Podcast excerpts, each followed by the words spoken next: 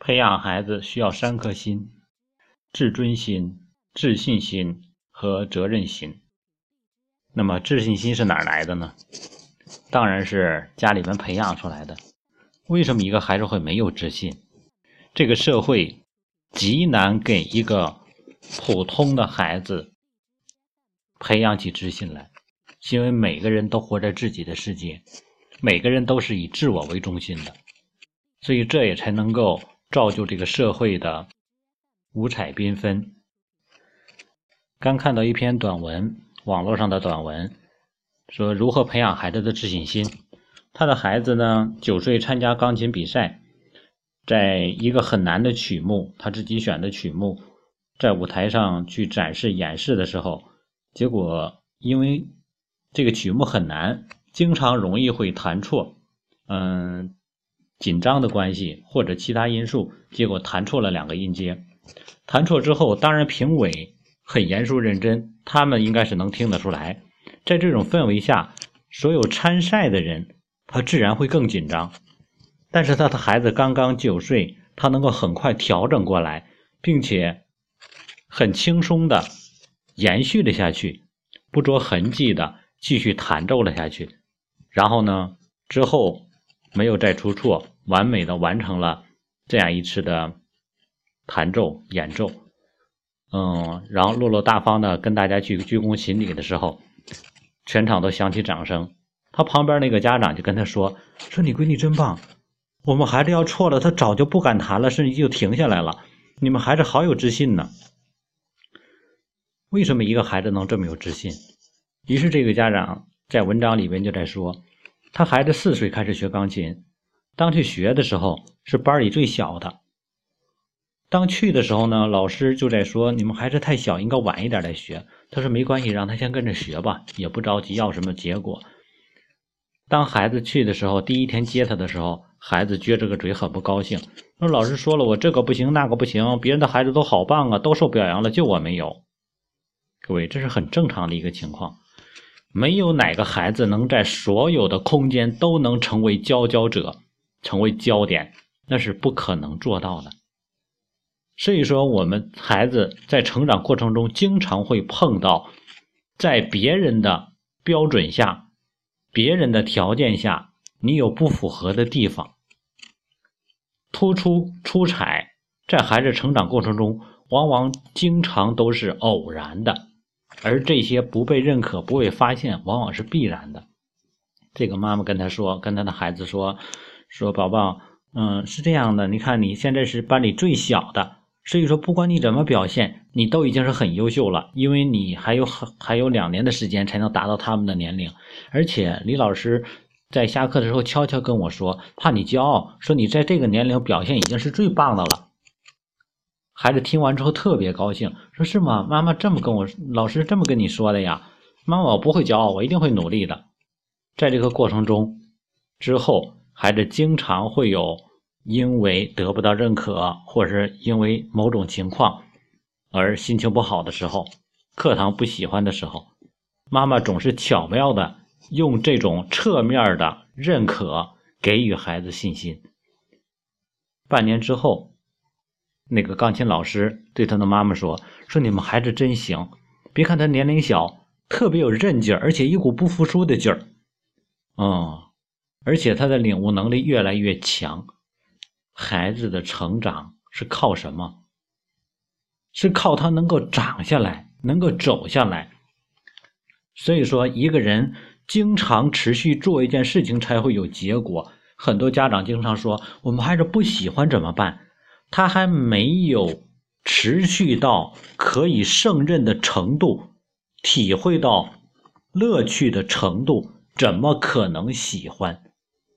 这个过程是靠谁？当然是靠家长。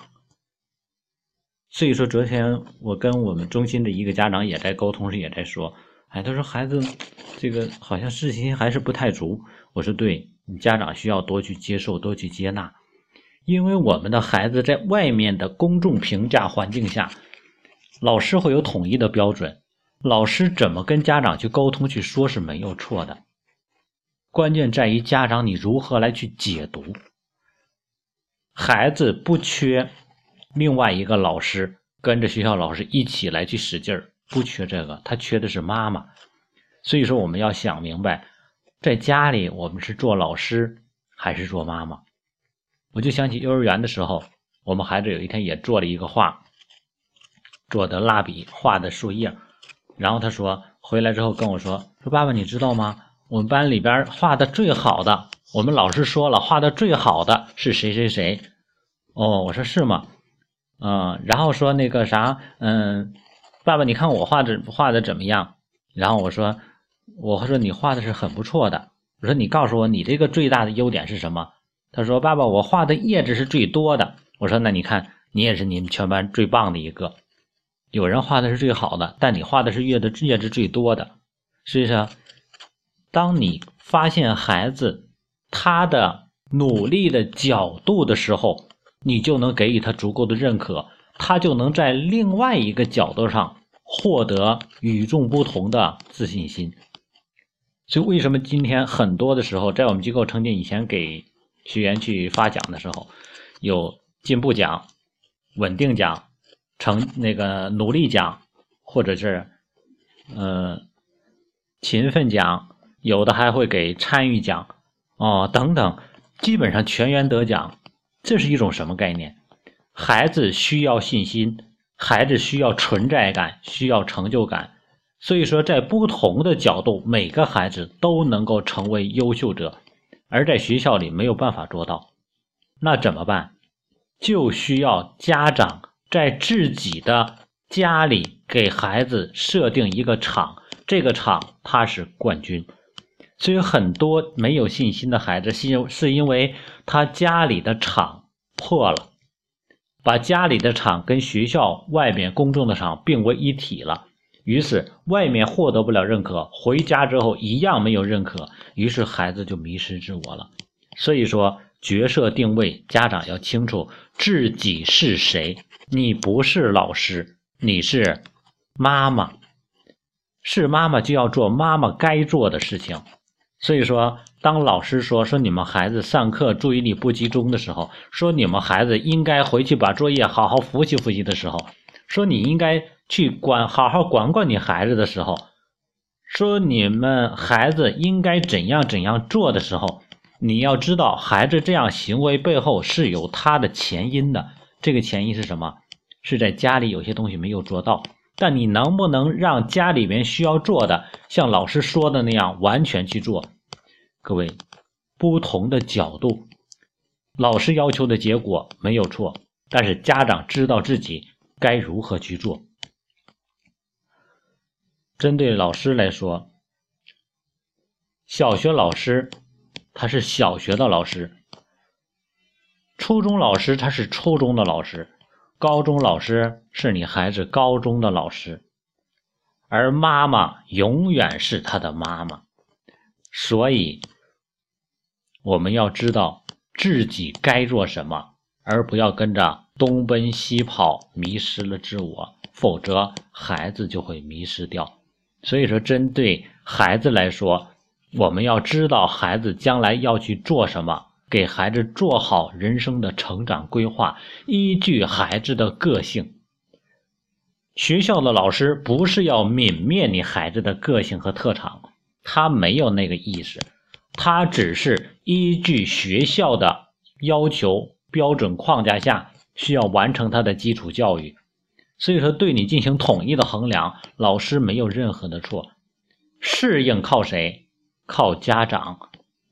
适应跟现有的标准之下的差距由谁来弥合？当然是由家长来去弥合。所以说，今天老师的要求不是让家长不去做，但是你不能照板照搬的、照本宣科的、完全的去按照标准去做，而是要有你的个人的方式和方法，懂得中间的转化。